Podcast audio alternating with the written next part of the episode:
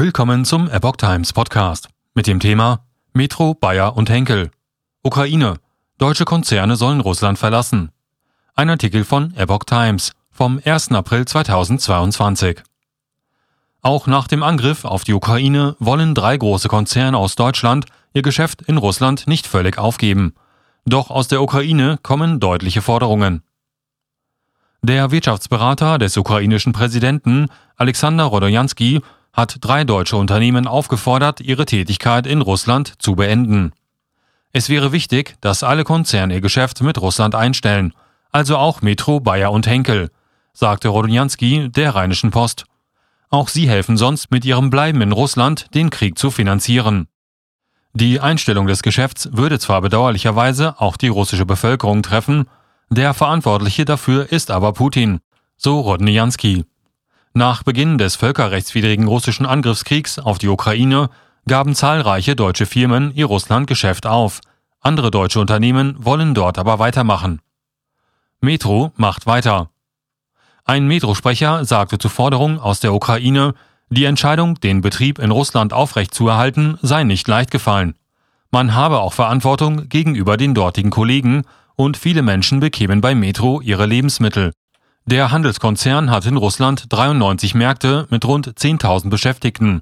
Der Jahresumsatz von umgerechnet 2,4 Milliarden Euro macht ein Zehntel der Konzernerlöse aus. Der Pharma- und Pflanzenschutzkonzern Bayer ist ebenfalls weiter in Russland tätig.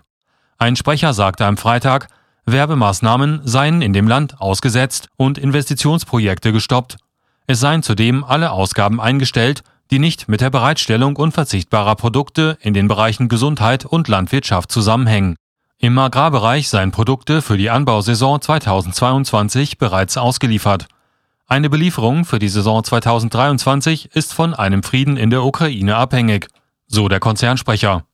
Bayer argumentiert, dass man der Zivilbevölkerung wesentliche Gesundheits- und Landwirtschaftsprodukte nicht vorenthalten wolle, etwa Krebs- und Herz-Kreislaufmittel oder Gesundheitsprodukte für Schwangere. Henkel produziert weiter.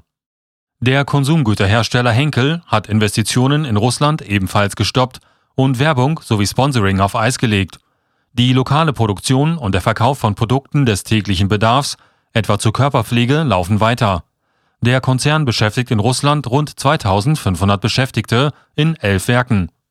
Eine Einstellung unserer Geschäfte könnte weitreichende, könnte weitreichende Konsequenzen haben, sagte eine Sprecherin.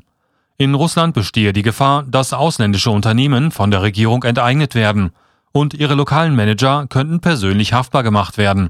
Man werde die Lage weiter intensiv beobachten und über weitergehende Maßnahmen entscheiden, so die Sprecherin.